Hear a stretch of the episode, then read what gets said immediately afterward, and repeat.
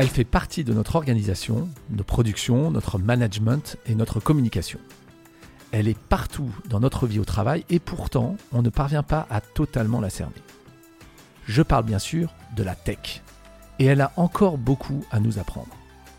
Dans Back Office, vous trouverez les réponses et les outils nécessaires pour permettre à la tech de prendre sa place. Comment? En s'autorisant à configurer et à paramétrer nos idées reçues. Pas de panique, mes invités et moi-même vous guiderons dans cette expédition. Je suis Xavier Perret, directeur du cloud Azure de Microsoft France, et je suis très heureux de vous ouvrir les portes de Back Office. Bonjour à tous et à toutes. Dans ce nouvel épisode de Back Office, nous allons nous pencher sur notre ingéniosité, notre débrouillardise, notre habileté, bref, notre capacité d'agir et de réagir, de décider face à l'adversité. Être ingénieux, ça s'apprend, plutôt ça s'entraîne. Il faut entraîner son cerveau que ce soit pour un joueur de foot ou de rugby, amateur ou professionnel, que ce soit pour un musicien qui répète ses gammes, un start-upper qui se prépare pour un pitch, un dirigeant, un DRH, un DSI, un chef de projet qui doit présenter euh, ses actions à un auditoire, ou plus généralement pour une entreprise, une organisation qui délivre un service pour ses clients, il est nécessaire d'être ingénieux et donc de s'entraîner et de rejouer plusieurs parties, plusieurs fois, pour s'améliorer en permanence. Alors on connaît le célèbre scientifique, fondateur de la General Electric, inventeur de plus de 1000 brevets, c'est Thomas Edison qui disait déjà au 19e siècle, le génie est fait de 1% d'inspiration et de 99% de transpiration. Eh bien, c'est ce que nous allons voir aujourd'hui. Comment dans notre monde tech, numérique, nous pouvons être encore plus ingénieux et nous, nous entraîner peut-être différemment. Comment la tech et le cloud, la data, peuvent nous inspirer pour nous améliorer et arriver, pourquoi pas, parmi les meilleurs mondiaux. Et pour cela, nous allons prendre, si je peux l'appeler ainsi, une industrie mondiale extrêmement compétitive où jouent entre eux des grands maîtres internationaux. Une industrie qui est aussi maintenant d'ailleurs un sport reconnu par le Comité national olympique et sportif français. C'est surtout une industrie qui est ingénieuse par construction parce qu'elle entraîne le cerveau, stimule notre production de neurones, encourage la croissance de nos dendrites, bref, améliore nos compétences et surtout stimule simultanément nos deux côtés du cerveau, l'hémisphère gauche pour analyser les émotions de notre adversaire et l'hémisphère droit pour prendre des décisions logiques et rationnelles. Exactement ce dont nous avons besoin tous les jours en entreprise pour manager des organisations et décider face à l'incertitude. Alors un épisode, nous allons donc côtoyer un monde passionnant et cérébral, celui des échecs, et où nous allons parler du score ELO, ELO, du GPU dans le cloud, mais aussi de 2001 Odyssée de l'espace, de l'ordinateur HAL, d'ouverture à la sicilienne, à la catalane ou à l'anglaise, de Gambit, de nœuds dans le réseau, pour finir, l'anecdote euh, de cet épisode, l'histoire des échecs avec la célèbre légende du Brahman Sissa, un mythe qui raconte l'invention du chaturanga, la forme indienne du jeu d'échecs, mais surtout qui va nous raconter combien notre cerveau paresseux et intuitif a toujours du mal à penser dans des circonstances extraordinaires et surtout exponentielles. Alors j'ai aujourd'hui l'honneur d'accueillir pour la première et peut-être unique fois dans ce podcast Back Office un grand maître international, voilà, mais surtout euh, le directeur de la Fédération française des échecs, la FFE, Éloi Relange. Bonjour Éloi. Bonjour euh, Xavier, bonjour à tous. Eh ben, merci beaucoup euh, Éloi d'être avec nous. Alors juste avant de plonger dans ce jeu, voilà, vieux de plus de 1500 ans, hein, je comprends que tu joues toi aux échecs depuis l'âge de 5 ans, tu as été champion de France Poussin 84, tu as gagné nombre de coups jusqu'à être comme je le disais, grand maître international. Alors la question traditionnelle que je pose à tous mes invités, quand tu étais petit à l'âge de 5 ans, tu voulais déjà être grand maître international? C'est une question qui remonte à loin. Et effectivement, je me revois, euh, je me revois petit. Alors, j'ai grandi dans une famille euh, un petit peu atypique, hein, avec euh, deux parents qui sont artistes peintres, donc qui montaient une école de peinture, donc qui n'étaient pas du tout dans les parcours classiques de réussite. Et donc, je pense qu'ils m'ont quelque part inculquer ça dès le plus jeune âge. Mm. Euh, le, la réussite ne passe pas forcément par un parcours traditionnel euh, scolaire de, de, grandes études, mais l'important c'est de se retrouver dans la bonne voie. Et je pense que j'avais ça en moi et que les échecs marchant bien, c'était effectivement champion de France jeune euh, quand j'avais 9 ans, donc c'était j'étais tout petit, mmh.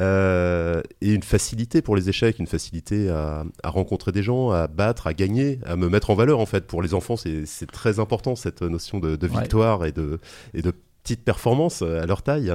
Et donc je pense que toujours, dès le début, euh, je, me suis orienté dans cette voie et j'y étais très confortable. Donc je, dirais euh, que j'ai réalisé mon rêve d'enfant. Probablement. en effet, ce qui est intéressant, c'est avec des parents artistiques, on va le voir, les échecs, c'est pas seulement la partie finalement rationnelle, il y a aussi pas mal de sujets, on va le voir, de créativité en fait derrière. Alors, J'ai parlé de la FFE, la Fédération française des échecs, un membre du Comité national olympique et sportif français. Tu peux nous dire un peu plus voilà, de comment ça se passe les grandes compétitions d'échecs et ton rôle? Il y a les grandes compétitions internationales, donc un circuit qui est structuré, championnat du monde des nations, championnat d'Europe des nations. Donc notre euh, championnat du monde des nations s'appelle les Olympiades, mmh. c'est les JO euh, des échecs. Il y a 200 nations qui sont représentées à chaque fois, euh, mixtes et filles. Donc ça fait un rassemblement de 2000 à 2500 personnes avec les entraîneurs qui viennent. Et ça, ça a lieu tous les deux ans. Donc ça, c'est extrêmement structurant au niveau des compétitions par équipe. Et on a aussi le championnat du monde classique, euh, avec Magnus Carlsen qui est champion du monde actuellement, qui a lieu tous les deux ans, sous forme d'un match. Il y a un challenger qui va émerger de la période de qualification qui dure un an et demi et qui va jouer le champion sortant, donc en l'occurrence Magnus Carlsen. du coup, on parle du score Elo. C'est quoi le score Elo E-L-O le score Elo, ça vient de Arpad Elo, qui avait inventé un système de classement initialement pour le tennis. Ce classement a été repris par les échecs et il est parfaitement adapté. Donc c'est un classement qui va donner une statistique de victoire. Donc quand il y a 50 euh, points Elo d'écart, on va être favori à peu près à 60% ou 62%. Je ne me rappelle plus des grilles exactes. 100 euh, points Elo, ça va être favori à 75% et ainsi de suite. Et c'est un classement qui est très précis, très fin, parfaitement adapté aux échecs, qui ont cette particularité d'avoir le match nul qui est euh, dans, nos résultats possibles qu'il n'y a pas dans les sports de raquettes, par exemple. Et donc le classement Elo est extrêmement bien adapté, il évolue assez vite et il est euh, très précis dans la prédiction des, résultats. Alors avant de voir maintenant euh, comment les champions s'entraînent, utilisent d'ailleurs le cloud et les moteurs d'analyse, hein, peut-être euh, quelque chose évidemment, on le disait, les échecs dans l'imaginaire collectif, c'est un jeu rationnel, arithmétique, hein, qui consiste finalement à reconnaître des modèles, hein, calculer des probabilités statistiques, tu as déjà cité le mot, à résoudre des problèmes mathématiques et logiques. C'est surtout extrêmement lié au développement de l'informatique, hein. euh, donc le cloud, donc la tech. Toi qui as joué depuis longtemps aux échecs, est-ce que tu peux nous dresser, dresser un peu euh, l'évolution finalement de, de l'apprentissage des échecs sur ces 20-30 dernières années? Oui, alors les échecs ont toujours été très liés à l'informatique, hein, que ce soit dans les centres d'intérêt des développeurs, autant pour jouer que pour développer des outils. Euh, donc on a un développeur est souvent un joueur d'échecs. Oui, tout à fait. C'est les, qualités. Euh, les qualités sont les mêmes. C'est la logique et bon. On en a, on en a déjà parlé. Mais alors, euh, ça a commencé au départ par le, euh, on va dire par les petits ordinateurs qui essayaient de jouer aux échecs. Mmh. Alors là, je dis qu'ils essayaient parce qu'au départ, on part de très loin. C'était des plateaux d'échecs où bah, on jouait des coups, l'ordinateur répondait, mais les niveaux de jeu étaient vraiment très faibles, donc absolument incomparable à un grand maître. Ensuite, il y a eu l'arrivée de l'ordinateur, le PC, hein, l'ordinateur personnel, qui était un peu dans tous les foyers. Et le premier outil qui a été significatif, c'était l'arrivée euh, peut-être du jeu en ligne au départ. Euh, Minitel, puis euh, modem, modem 56K ou 44K. Ça, tout le monde s'en souvient. Oui, il y a tout de suite eu des parties d'échecs en ligne possibles. Mais le premier logiciel, c'était le Chessbase, qui faisait des bases de données de parties enregistrées. Donc là, on pouvait, en sélectionnant une ouverture, avoir accès à toutes les parties de cette même ouverture, alors qu'avant, il fallait se trimballer avec des valises de livres. Et au départ, on pensait que l'ordinateur ne pouvait pas jouer aux échecs. On lui a donné des règles, c'est comme ça que ça a commencé. Ça a commencé comme ça, voilà, un système, une sorte de système expert. On dit à l'ordinateur, bah, la valeur des pièces, euh, on lui fait calculer euh, bah, des lignes possibles euh, et puis des minimax, et il arrive à déterminer un choix de coup. Mais au départ, c'était c'était très long. Donc là, on arrive dans le, le cœur du sujet, qui est le moteur d'analyse, le moteur de jeu d'échecs. Mhm. Et là, donc ça, ça a progressé, progressé, progressé. En même temps, les règles mises en place par les développeurs étaient de plus en plus précises et ensuite l'ordinateur était de plus en plus rapide. Donc cette double progression euh, a fait que euh, on arrive à, euh, au match Deep Blue contre Kasparov en 97, où pour la première fois la machine bat le champion du monde. Mais nous, grands maîtres, on le voyait arriver, hein, puisque on voyait la progression de l'ordinateur qui, qui n'arrêtait pas. Exponentielle, la loi de Moore, hein, pour ceux qui connaissent. Donc finalement, la partie computing, la partie calcul, pour calculer des probabilités de jeu et d'ouverture derrière. C'est ça. Et donc l'ordinateur va de plus en plus loin euh, en profondeur de calcul. Il y a certaines positions qu'il n'arrive toujours pas à comprendre à cause d'un effet d'horizon, c'est-à-dire que les embranchements sont tellement grands qu'il n'arrive pas à aller suffisamment loin pour voir des concepts stratégiques évidents pour un humain. Donc il y avait encore cette, euh, possibilité de battre l'ordinateur, notamment dans les parties extrêmement fermées, euh, où les structures de pions sont très fermées, où les plans se passent sur 15 coups, 20 coups, 30 coups.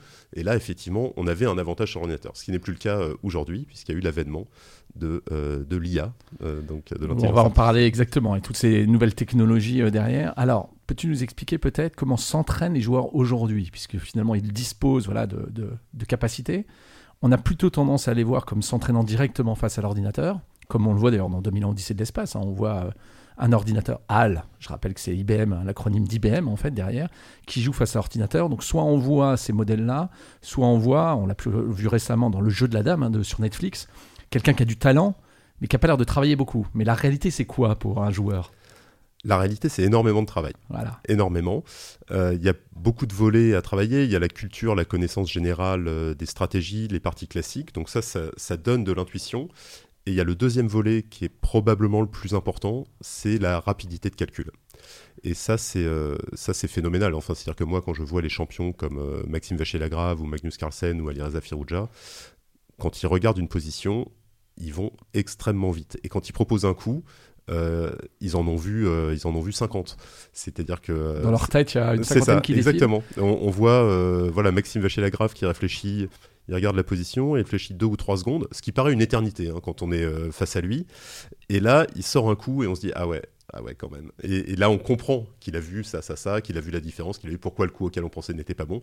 Et ça, c'est quelque chose de, de, très, très important parce que c'est vraiment ce qui fait la différence au plus haut niveau. C'est celui qui calcule le plus vite qui a le plus de chances de l'emporter. Alors, justement, comment il s'entraîne? Puisqu'en fait, on, a tendance à penser qu'il va s'entraîner. Donc, il y a des logiciels hein, spécifiques hein, euh, dont on va parler, Stockfish, etc.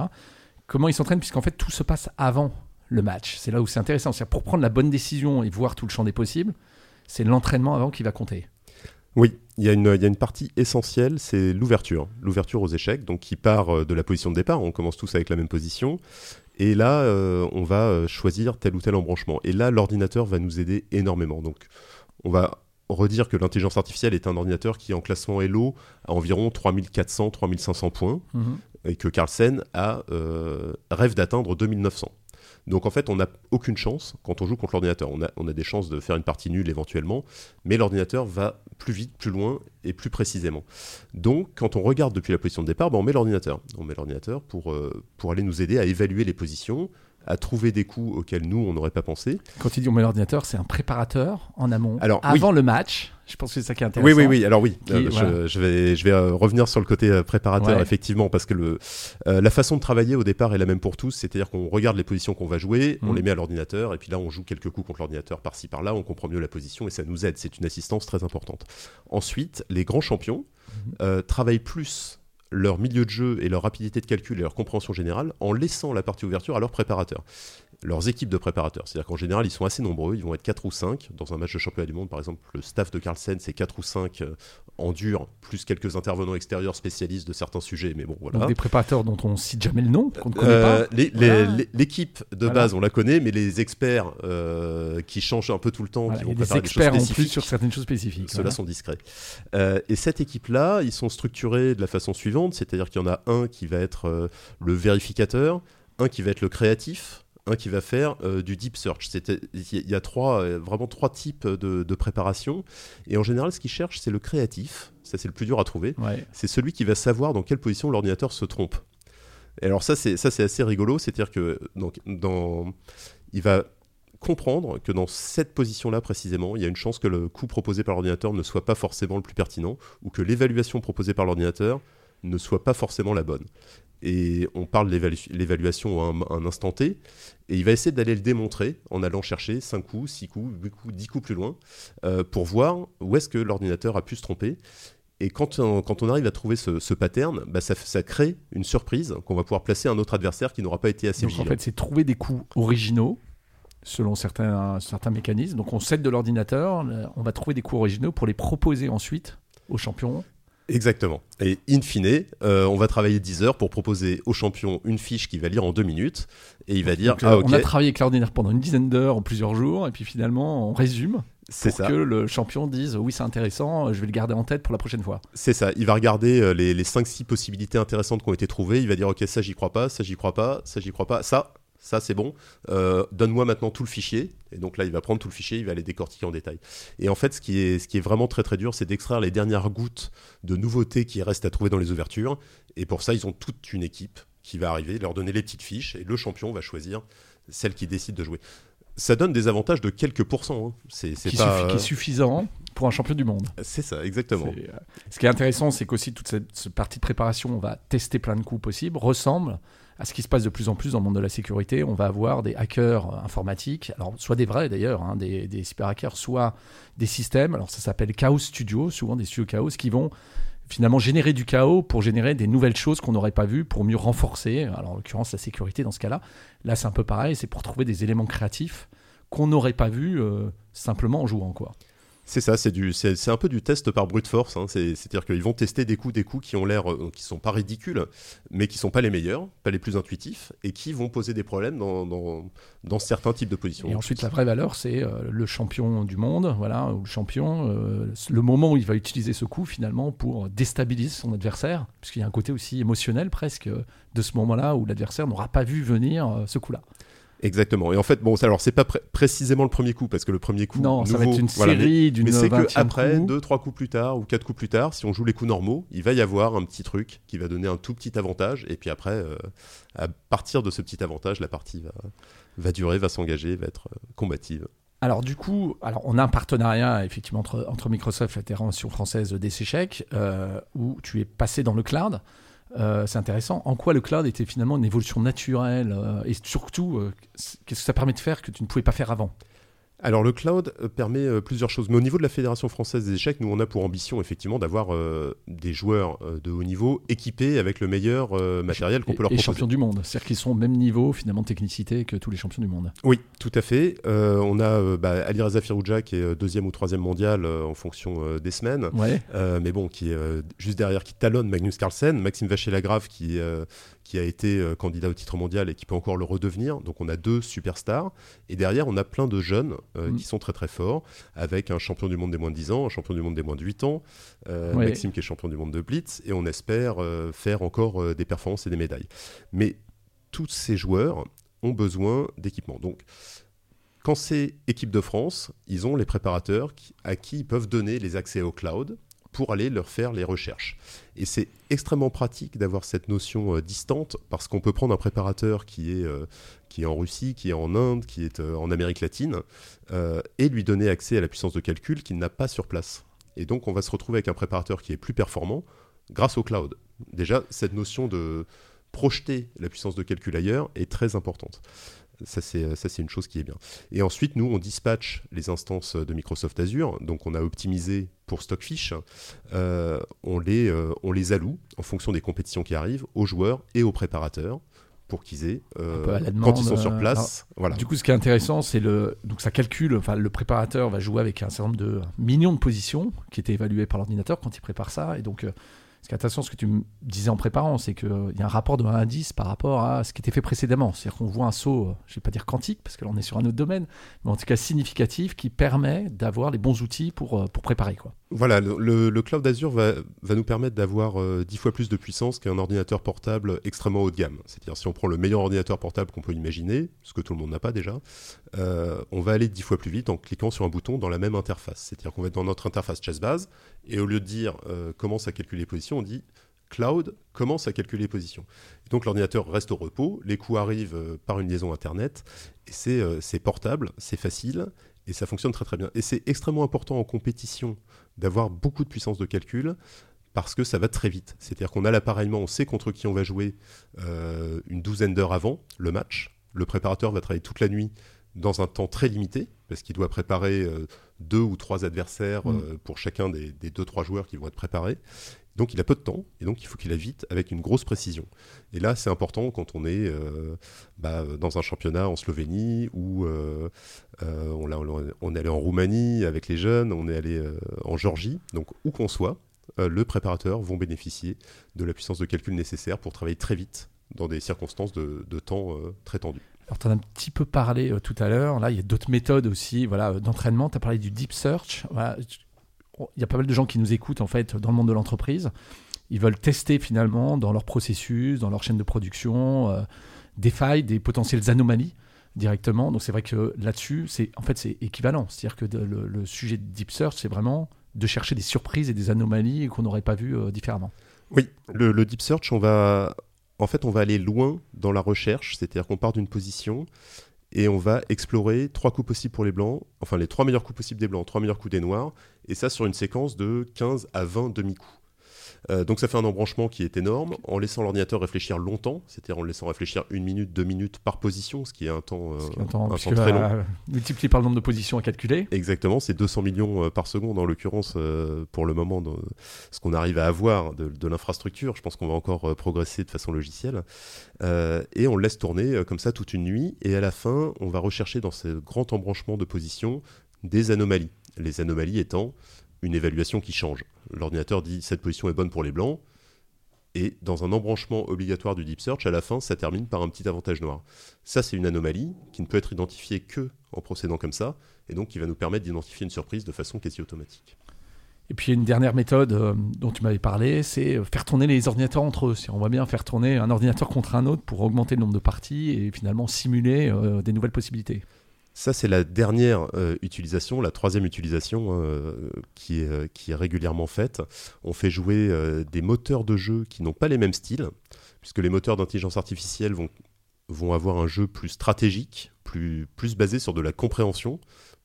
Une, une semi-compréhension, Ouais. hein, mais euh, voilà, Mhm. en tout cas une compréhension euh, euh, qui, qui fonctionne. Alors que les systèmes traditionnels de force brute, eux, c'est basé sur des règles faites par les humains. Ils calculent beaucoup, beaucoup plus de positions, ils vont plus loin mais leur évaluation est moins fine et leur stratégie est moins fine.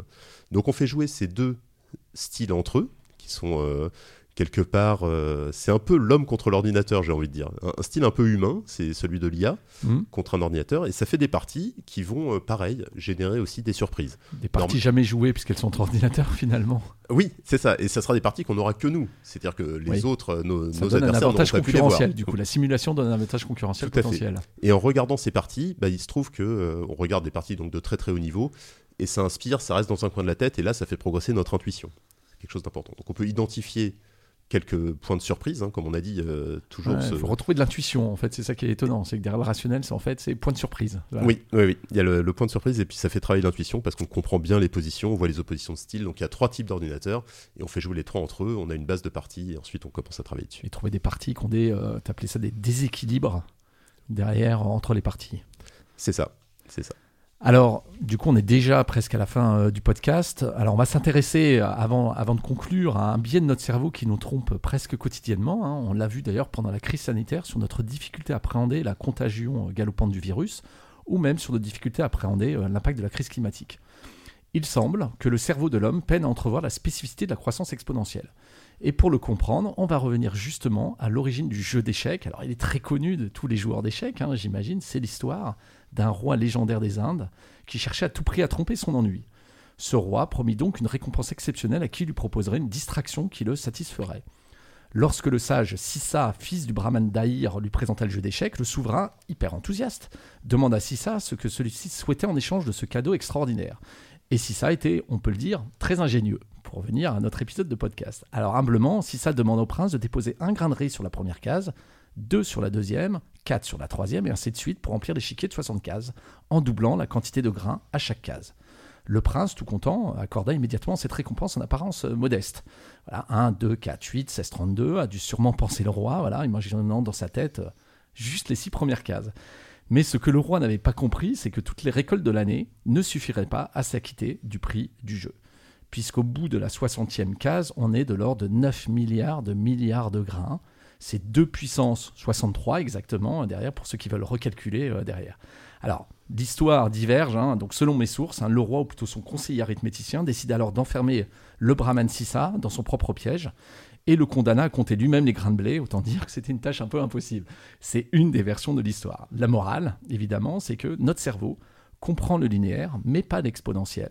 Il faut apprendre à notre cerveau à repérer et comprendre les phénomènes exponentiels lorsqu'en particulier la taille du stock, en l'occurrence, se multiplie par le même facteur à chaque euh, itération.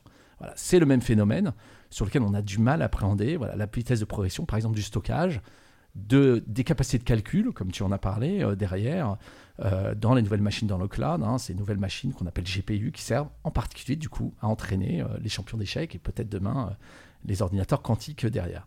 Voilà. Alors, pour conclure, hein, une dernière question pour toi, Éloi. hein. Comment tu vois un peu euh, les prochaines étapes? C'est quoi les dix prochaines années des échecs? Un peu difficile à dire, mais finalement, tu as vécu euh, les 40 et M, je ne veux pas le dire, euh, dernières années. euh, voilà, un champion du monde, on a des champions du monde, comme tu l'as dit, euh, qui ont 8-10 ans. Dans 10 ans, dans 20 ans, euh, ils s'entraînent comment? Qu'est-ce qu'ils font? Alors j'ai envie, de, envie de répondre sur les, ambitions déjà de la fédération sur le très haut niveau. C'est-à-dire que là, oui, on a une génération de jeunes qui est incroyable. Qui exceptionnelle. Une future équipe, enfin une équipe de France actuelle qui est euh, entre 5e et 7e mondial, plutôt 5e parce que nos champions sont toujours jeunes et donc jeunes c'est très important. Euh, la relève est monumentale avec euh, potentiellement 3 ou 4 numéros 1 mondiaux de leur catégorie. Donc on, assez sereinement, on devrait avancer vers des titres. Il, nous, il faut qu'on structure notre entraînement et ça on va le faire Là, dès 2023, avec euh, l'école d'échecs à la française, on va former notre réseau d'entraîneurs. On va les équiper aussi avec les ordinateurs euh, pour qu'ils aient euh, ce petit plus qui est une compréhension parfaite des ouvertures. Et donc, on a des très grandes ambitions sur le niveau. On a aussi des ambitions sur le scolaire, parce que c'est la base de la pyramide. initier les enfants c'est extrêmement bien pour leur développement personnel. Dès le plus jeune âge. C'est ça, ça leur donne les valeurs du sport, ça leur donne les valeurs de performance, comme on a pu le, dire au début. Cette idée de commencer à résoudre des problèmes, résoudre des exercices, être satisfait de son résultat. Donc ça, c'est un grand, grand projet pour la fédération. Là, on va équiper 2000 écoles euh, à cette rentrée-là, euh, sur temps scolaire par les enseignants. Donc ça, c'est aussi notre future génération euh, qui arrive. Et il n'y a aucun doute que l'informatique jouera euh, jouera dedans, avec les données, avec l'analyse des données, notamment des parcours de progression qui demandent, qui demandent à passer un cap aujourd'hui et à être vraiment encadré de façon d'introduire la data dans la progression de nos, de nos jeunes. Bah, merci beaucoup Éloi. Je rappelle que tu es directeur de la Fédération française des échecs. Et puis pour tous ceux qui nous écoutent, n'hésitez pas du coup à vous inscrire et surtout inscrire tous vos enfants, effectivement, pour leur permettre, via les échecs probablement d'appréhender bah, l'exponentiel, comme je disais aussi, et la tech, et le cloud, la data. Merci Éloi. Merci beaucoup Xavier. Merci à tous d'avoir suivi cet épisode. S'il vous a plu, n'hésitez pas à le partager autour de vous, à vous abonner au podcast et à le noter 5 étoiles sur votre plateforme d'écoute. Retrouvez toutes les références citées dans cette conversation en descriptif et si vous voulez en savoir plus, je vous invite à vous rendre sur akaka.ms slash podcast backoffice tout attaché. Je vous dis à très bientôt pour une nouvelle exploration de la tech.